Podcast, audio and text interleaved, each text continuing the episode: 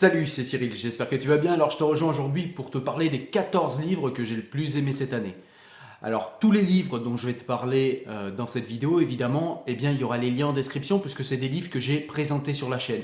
Puisque comme c'est les livres que j'ai préférés, eh bien, en tout cas c'est parmi les livres que j'ai préférés, eh bien forcément, eh bien ces livres, je vous les ai présentés d'une manière détaillée et j'ai fait des résumés pour chacun de ces livres. Voilà, donc tu pourras trouver tous les liens en description. Allez, on commence tout de suite par un livre que je n'ai pas avec moi, puisque c'est un livre que j'ai lu en numérique. Et ce livre, c'est Théorie de la dictature de Michel Onfray. C'est un livre que j'ai vraiment beaucoup aimé. C'est un livre en fait qui va nous raconter comment en fait analyser euh, les prémices d'une dictature, comment voir une dictature, en tout cas comment euh, mettre en fait isoler, on va dire, les, euh, ressorts intellectuels d'une dictature et puis, euh, que fait une dictature pour devenir une dictature? Elle n'est pas une dictature tout de suite, elle a besoin de faire des choses. Une société a besoin, ou un gouvernement ou une puissance a besoin de faire certaines choses afin d'imposer et ou de devenir une dictature. Et c'est ce que nous propose Michel Onfray dans ce livre, et c'est un livre que j'ai beaucoup, beaucoup aimé et que je te conseille, un livre très intéressant. Ensuite, euh, je vais avoir euh, ce livre-là. C'est un livre en fait des éditions Le Monde, c'est Le Monde qui édite ça, et en fait c'est des livres qui s'appellent Apprendre à philosopher. Et donc il y a tout un tas de penseurs, et cette année j'ai lu celui de Nietzsche, Nietzsche que j'ai découvert, Nietzsche dont je ne connais pas grand-chose à la pensée, si ce n'est ce livre. Bon, j'ai été lire euh, depuis euh, Ecce Homo, j'ai lu euh, également en partie Le Gai Savoir, et j'ai lu également La généalogie de la morale. Donc j'ai découvert Nietzsche grâce en partie à ce livre. En tout cas, ce livre m'a fourni un plan de découverte de la pensée de Nietzsche. Donc un livre très intéressant que je te conseille parce qu'il fait le tour en fait de la pensée nietzschéenne. Euh, voilà, on va pas dans le détail évidemment. Hein. un petit livre comme ça, vous ne pouvez pas résumer euh, toutes les euh, subtilités de la pensée d'un grand auteur et d'un grand penseur comme Nietzsche, mais en tout cas, vous avez moyen de faire le tour de sa pensée pour comprendre quels sont les, axes forts, les axes importants de sa pensée. Et ce livre est très très bien pour ça, c'est très très bien fait, donc je te le conseille également. On a ensuite euh, un livre que j'ai beaucoup aimé également. Alors celui-là, je l'ai aimé peut-être un peu plus charnellement parce qu'il parle d'un sujet qui m'intéresse beaucoup, c'est la France. L'art d'être français de Michel Onfray. Michel Onfray, dans ce livre, euh, nous parle de ce qu'est être français. Donc on remonte à Montaigne et même un petit peu avant. C'est pas vraiment un livre historique, hein. c'est pas du tout ça. C'est vraiment un livre qui va euh, passer assez rapidement euh, sur l'histoire de France et sur ce que sont en tout cas les grands moments, les grands instants de l'histoire de France. Mais c'est histoire de se rappeler ce qu'est être français. Qu'être français, c'est avoir le cartésianisme de Descartes, c'est se réclamer de Montaigne, c'est se réclamer du marivaudage, c'est se réclamer de euh, Gargantua, etc., euh, etc. Et tout cela, en fait, nous est rappelé dans ce livre, et en plus, dans ce livre, nous est euh, décrit tout ce qui nous empêche, tout ce qui nous interdit aujourd'hui d'être français toutes ces idéologies, vous savez, style euh, woke, néo-féminisme, euh, relativisme, où les gens ne sont plus du tout ancrés, en fait, comme euh, comme c'était le cas pour Descartes et le cartésianisme, les gens ne sont plus du tout ancrés dans la réalité. Aujourd'hui, tout ça est dépassé. La post-vérité ne s'embarrasse pas des faits ou de la réalité. La post-vérité, elle, elle s'intéresse à tout ce qui est subjectif et relatif qui nous empêche d'être français, puisque somme toute, être français, c'est aussi en partie être cartésien.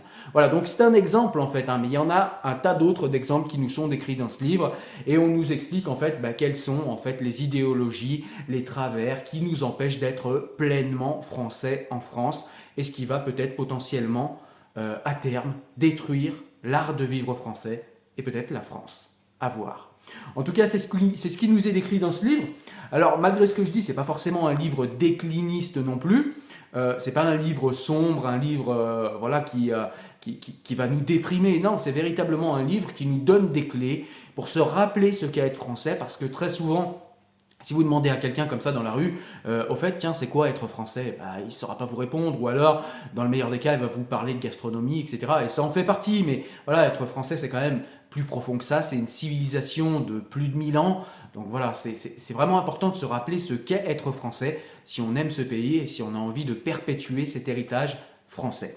Le livre suivant, c'est un livre que j'ai également beaucoup aimé, que j'attendais parce que je savais qu'il allait sortir. C'est aux éditions euh, du Node graphique et c'est l'éthique de Spinoza de la vérité au bonheur. En fait, et c'est l'éthique de Spinoza qui est euh, vulgarisée et résumée, puisqu'il y a des passages qui ont été enlevés quand même, des passages euh, voilà, qui étaient plus des euh, réponses à des contradictions de l'époque, à des polémiques de l'époque.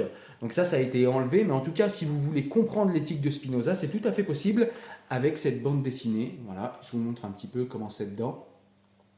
Et vous allez pouvoir comme ça, eh bien, décliner et aller dans toutes euh, les parties de l'éthique et avoir voilà, des dessins comme ça qui vont eh bien, vulgariser la pensée de l'éthique et qui vont vous aider à comprendre l'éthique de Spinoza. Parce que je vous l'ai dit plusieurs fois sur cette chaîne, l'éthique de Spinoza, c'est un ouvrage qui est écrit de manière géométrique, puisque Spinoza a voulu faire une démonstration géométrique, un petit peu comme euh, euh, le préconisait Descartes dans sa méthode, par exemple. On va en reparler un petit peu plus tard. Mais voilà, en tout cas, euh, c'est de cette manière que Spinoza a écrit l'éthique. Du coup, c'est pas très digeste en fait à comprendre. Et ce livre aide clairement à bien comprendre plus que les bases de l'éthique. Hein. Il y a les bases de l'éthique, mais on va plus quand même dans le détail. On est presque capable de restituer tout ce qu'il y a dans l'éthique grâce à ce livre. Et franchement, c'est Philippe Amador qui fait ça. Il avait déjà fait un autre livre que je t'avais présenté également. C'était euh, le traité de la réforme de l'entendement, comme ça en BD. Et franchement, c'est génial le travail qu'il fait. C'est vraiment un livre que j'ai adoré et que je te conseille vraiment. Ensuite, il y a un livre euh, sur lequel je ne vais pas m'attarder. Je t'ai refait une présentation cette année parce que, euh, eh bien, à mon sens, c'est un livre qu'il est intéressant euh, de relire dans la période qui est la nôtre actuellement, avec le Covid, les restrictions des libertés également. Toute proportion gardée, on n'est pas dans 1984 et de toute façon, euh, George Orwell n'a jamais pensé que nous vivrions un jour dans 1984. Hein. Encore une fois, je te mettrai le lien en description où je te parle du livre et où je t'explique tout ça. Mais 1984 de George Orwell, voilà, c'est une valeur sûre, c'est un livre qu'il faut avoir lu dans l'époque qui est la nôtre, mais qu'il faut avoir lu de toute façon tout le temps. Un livre qui nous parle du totalitarisme et du fascisme et ce qu'ils sont en fait quand leur logique est poussée au maximum. Tout cela nous est expliqué dans 1984 et vraiment c'est un livre qu'il faut que tu lises. Le livre suivant, c'est le livre de Claire Koch. Ce livre, c'est Ils m'ont interdit de m'assimiler. Alors le livre, je te le mets en image ici parce que je l'ai lu en numérique, donc je ne l'ai pas en physique. Mais c'est un livre vraiment intéressant parce qu'il nous montre en fait euh, euh, que eh la gauche française, et puis peut-être plus largement la société française, non seulement ne pratique plus l'assimilation, non seulement ne met plus en valeur l'assimilation, mais elle interdit aux individus qui le souhaiteraient de s'assimiler à notre culture. C'est-à-dire qu'on assigne les êtres à résidence ethnique, on les assigne à culture, on les assigne à couleur de peau. Et si un étranger ou quelqu'un qui n'est pas né sur le sol français, ou quelqu'un qui est né sur le sol français mais qui n'est pas encore naturalisé et qui voudrait devenir français, eh bien on lui interdit aujourd'hui d'être français. Et Claire Koch nous explique cela. Elle nous explique également eh bien, le rejet de sa communauté. Elle a été traitée de traîtresse, euh, de tous les mots. Bref, je t'explique ça dans une vidéo plus longue, pareil, je te mettrai le lien en description. Mais vraiment un livre qui m'a ému, un livre qui m'a touché, un livre qui m'a fait du bien parce que, eh bien, on voit que des gens ont envie de s'assimiler, qu'ils aiment la France et que malgré tout, eh bien, ils, trouvent euh, en France des résistances, des gens qui leur refusent ce droit d'être un Français comme les autres. Et c'est d'ailleurs ce que prône l'assimilation, c'est-à-dire de faire de l'étranger un Français comme les autres. Il n'y a pas plus universel, il n'y a pas plus généreux, il n'y a pas plus beau selon moi comme pensée. Et Claire Koch nous le rappelle dans ce livre, et ça fait vraiment du bien. Donc un livre que j'ai beaucoup aimé, qui est, euh, moi je croyais que ça allait être juste un témoignage qui aurait déjà été très bien, le témoignage de Claire Koch. C'est un témoignage également, mais ça n'est pas que ça, c'est également une analyse politique de la société. Et bah, franchement, ça fait du bien. Un témoignage euh, d'une femme courageuse, de l'intelligence, vraiment, que demander de plus? Un très bon livre. Le livre suivant, euh, qui m'a beaucoup plu cette année, eh bien c'est le livre de Descartes, le discours de la méthode. Donc c'est un livre en fait qui va nous parler justement de la méthode de Descartes, la méthode cartésienne de Descartes, eh bien pour appréhender le réel, pour euh, régler des problèmes, pour réfléchir à des problèmes, pour trouver des solutions, pour faire des démonstrations quant à des problématiques, euh, que ce soit dans les sciences ou dans la philosophie ou dans la morale. Mais également, on a le fameux Je pense donc je suis dans ce livre qui nous est expliqué qui est le doute cartésien qui mène à la certitude cartésienne. Donc voilà, pareil, je t'en ai parlé, j'ai fait trois vidéos à ce propos, je les mettrai également en description, mais il faut impérativement lire ce livre. Le discours de la méthode, c'est un livre indispensable dans l'histoire de la pensée et également dans la pensée de chacun d'entre nous pour ne pas se laisser compter fleurette par les relativistes de nos jours. C'est un livre qui est très puissant pour ça. Le livre suivant qui m'a euh, beaucoup plu, eh bien c'est le livre, alors lui c'est pareil, je t'ai fait trois vidéos pour te parler de ce livre, tellement j'ai aimé ce livre. C'est le clan Spinoza, du spécialiste de Spinoza Maxime Rovert. Voilà, et ça va nous parler non seulement de la vie de Spinoza, de la pensée de Spinoza, donc c'est une biographie, mais ça va nous parler plus largement de tout l'environnement de Spinoza.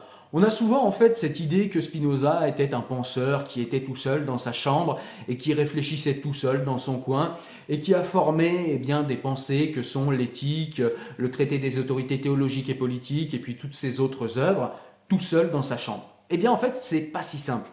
Ce livre, le clan Spinoza, moi je m'attendais à trouver en fait le clan Spinoza, c'est-à-dire la famille Spinoza. Alors on va parler également eh bien, de la famille de Spinoza, puisque c'est intéressant, c'est de là d'où vient Spinoza. Mais plus largement, le clan Spinoza, c'est surtout tous les intellectuels qui entouraient Spinoza et toute l'époque, là, en l'occurrence le XVIIe siècle, une époque euh, aux Provinces-Unies qui était au niveau intellectuel, au niveau scientifique, qui était une période effervescente. Et en fait, eh bien, c'est l'histoire de cet instant, voilà, à travers Spinoza, que nous fait euh, revivre Maxime Revers avec ce livre-là. Et franchement, c'est passionnant. On découvre tout un tas d'autres penseurs. On découvre également eh bien, la synergie entre les pensées de Spinoza, entre l'œuvre de Spinoza et tous ceux qui l'entouraient. C'est super riche, d'autant plus riche que euh, l'auteur, pardon, Maxime Revers nous a fait un site, leclanspinoza.com, où il y a toutes les notes, toutes les références. C'est super riche comme site internet. Vraiment, je te mets l'adresse ici, mais vas-y, tu verras, tu vas trouver tout un tas de notes sur Spinoza. C'est vraiment, en plus d'être un très très bon livre, du très bon travail de Maxime Revers. Il a mis apparemment 5 ans pour écrire ce livre. Donc vraiment un très très bon livre que je te recommande. Le livre suivant, euh, ça va être euh, Le loup dans la bergerie, donc un plus petit livre, beaucoup plus petit d'ailleurs, de Jean-Claude Michéa aux éditions euh, Champ Essai. Droit, libéralisme et vie commune. Pareil, je t'ai parlé de ce livre, je t'ai fait euh, un audio et une vidéo de ce livre. C'est un livre en fait qui va critiquer la gauche actuelle, la gauche libérale. C'est un livre qui va critiquer aussi eh bien, cette fameuse religion du progressisme et du capitalisme. Euh, donc voilà, un livre vraiment très intéressant. Ce qu'il y a d'intéressant, c'est que Jean-Claude Michéa se réclame du véritable socialisme. Jean-Claude Michéa se réclame de la gauche française également, même s'il nous dit que il n'aime pas bien cette notion de parti, droite-gauche, etc. Il trouve ça un petit peu restrictif et puis aussi trompeur. Euh, il va falloir lire le livre pardon, pour comprendre pourquoi. Mais honnêtement, un très très bon livre qu'il faut impérativement lire si vous êtes intéressé par la pensée socialiste, par éventuellement une critique du libéralisme en tant que philosophie et du euh, néolibéralisme au niveau économique. Donc voilà, un livre que je te conseille, que j'ai beaucoup aimé également. Mais de toute façon, j'ai d'autres livres de Jean-Claude Michéa et je pense qu'on va en reparler en 2022. Le livre suivant, c'est également un livre euh, sur Nietzsche. Je t'en ai déjà présenté un. C'est un livre des éditions du Cerf. Ce sont d'ailleurs les éditions du Cerf qui m'ont permis de le découvrir en me l'envoyant. C'est un livre de Pierre-André Taguieff, Les Nietzschéens et leurs ennemis. Et donc c'est un livre, eh bien, comme son nom l'indique, qui va nous parler de Nietzsche, qui va décortiquer la pensée nietzschéenne, mais c'est aussi un livre qui va poser l'interrogation eh bien, de ce que laisse un penseur euh, assez, euh, assez euh, descendant à la société dans laquelle il laisse ses pensées. Et puis il va y avoir une réflexion sur la filiation d'un penseur, c'est-à-dire qu'aujourd'hui, dans ce livre, eh bien, Pierre-André Taguieff nous raconte qu'on peut être de droite et se réclamer de Nietzsche, on peut être de gauche et se réclamer de Nietzsche. Et Nietzsche, en fait, est un penseur extrêmement riche, est un penseur euh, duquel on peut se réclamer, quelle que soit notre idéologie, pour peu qu'on lise avec nos lunettes, avec nos filtres, etc. Et donc il va essayer de démêler un petit peu tout ça dans ce livre, et ça nous permet aussi également de connaître la pensée de Nietzsche. Comme je l'ai dit, eh bien, en début d'année, je ne connaissais pas du tout la pensée de Nietzsche, et ce livre a participé à me faire envie euh, de m'intéresser à la pensée de Nietzsche.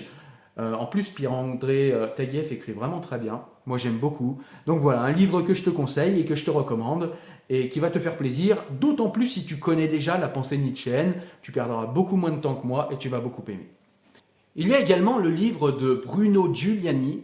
Ce livre, c'est également un livre en fait de vulgarisation de l'éthique de Spinoza. Encore une fois, une vulgarisation de cette œuvre vraiment intéressante de Spinoza, puisque c'est l'œuvre de la vie de Spinoza. Et en fait, ce livre est vraiment intéressant parce que là, on va véritablement dans le détail de l'éthique. Et vraiment, c'est une reformulation plus digeste de l'éthique, mais sans en enlever aucun aspect, sans enlever aucune nuance, sans rien enlever à l'éthique, sans rien soustraire à l'éthique. Eh bien, Bruno Giuliani a réussi à nous faire un livre euh, vraiment euh, plus digeste que l'éthique pour comprendre véritablement la pensée de Spinoza, pour comprendre ce qu'il a voulu nous passer comme message dans l'éthique. Donc vraiment, un travail magistral a été fait avec ce livre. Un livre que je vous conseille, d'ailleurs j'ai fait une interview de l'auteur, hein, pareil je vous mettrai les liens en description, où il nous a expliqué ce qu'il a tenté de faire avec euh, ce livre-là, et puis ce qu'il fait lui plus largement dans sa vie, et eh bien pour euh, euh, promouvoir en fait les enseignements de Spinoza. Donc voilà, c'est très intéressant également. Alors les trois derniers livres qu'il reste, ce sont trois livres qui vont être à peu près sur les mêmes sujets, qui sont de trois autrices. Big up pour les femmes. Euh, et trois autrices que j'ai beaucoup, beaucoup aimé lire cette année, qui font énormément de bien, en plus des livres qu'elles font euh, dans les télévisions, sur Internet.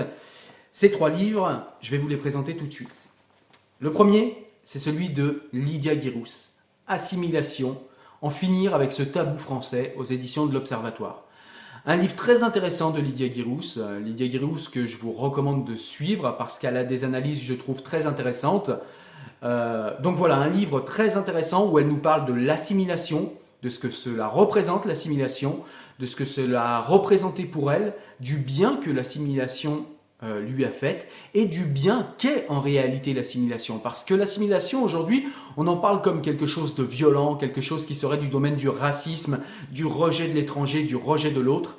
Elle nous rappelle dans ce court mais percutant livre que c'est tout à fait le contraire et que l'assimilation, c'est au contraire le génie du modèle français et c'est au contraire une générosité du modèle français. Donc un livre qu'il faut impérativement lire pour se rappeler de cela. Le deuxième livre de ces trois derniers que je vais te présenter, c'est également euh, le livre d'une personne très intéressante, d'une personne qui écrit des livres très intéressants, mais qui officie également dans les médias et qu'il faut suivre. Cette personne, c'est Sonia Mabrouk. Sonia Mabrouk euh, nous écrit un livre qui s'appelle Insoumission française, décoloniaux, écologistes radicaux, islamo-compatibles, les véritables menaces. Et donc, eh bien, comme le titre l'indique bien, eh bien, elle va nous parler de tout cela, de tout ce qui est le wokisme, le relativisme, tout ce qui est euh, l'écologisme, tout ce qui euh, euh, est de la pensée décoloniale, des néo-racistes, des néo-antiracistes. Et en tout cas des gens qui se disent antiracistes et qui au final sont des racistes, de toute cette gauche un petit peu malade et de toutes ces idéologies qui en veulent à, la France, qui veulent détruire notre civilisation, qui veulent détruire peut-être notre pays. En tout cas, Sonia Mabrouk nous montre qu'on peut intellectuellement et intelligemment combattre ces gens et montrer leurs paradoxes, montrer leurs bêtises d'une manière extrêmement claire et simple. Elle le fait au quotidien à la télé et elle le fait avec beaucoup de talent dans ce livre, je trouve.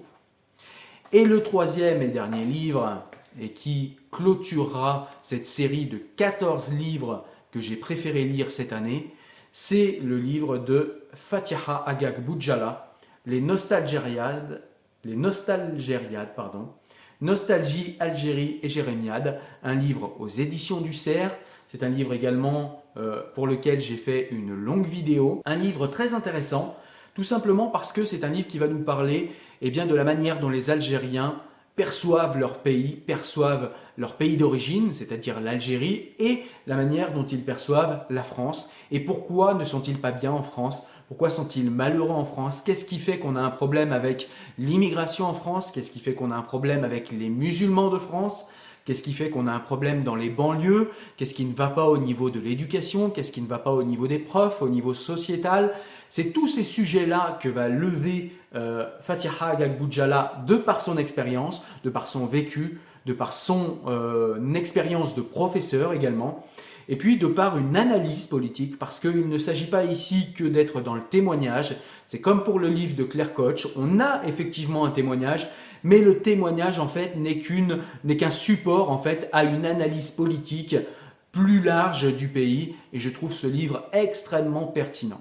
Voilà. Cette année, je voudrais également remercier les éditions du CERF qui m'ont envoyé des livres intéressants, des livres que je n'aurais peut-être pas acheté moi-même, des livres euh, voilà, qui m'ont vraiment fait sortir de ma zone de confort. Je voulais remercier aussi euh, les auteurs, Sonia Mabrouk par exemple, qui m'a envoyé et dédicacé ce livre. Euh, via un message que je lui avais envoyé sur Twitter, eh bien, elle m'a envoyé personnellement son livre et je trouve ça vraiment très sympa de sa part. Il y a également euh, des personnes comme Lydia Girouz qui m'ont remercié également pour ce que j'ai fait pour leur livre, pour la présentation que j'ai donnée de leur livre.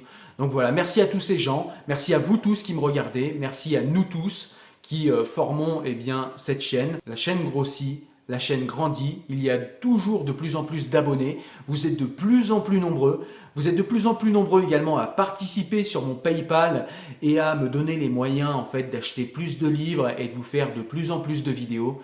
Donc pour ça, merci à tous et voilà le bilan de cette fin d'année. Alors ça ne veut pas dire que je ferai plus de vidéos, hein, j'en ferai quelques-unes en décembre, mais en tout cas je voulais faire là maintenant un bilan de tous les livres que j'avais beaucoup aimés cette année, de ceux que j'avais préférés et de ceux qu'il faut absolument que tu lises éventuellement en 2022 ou en cette fin d'année 2021.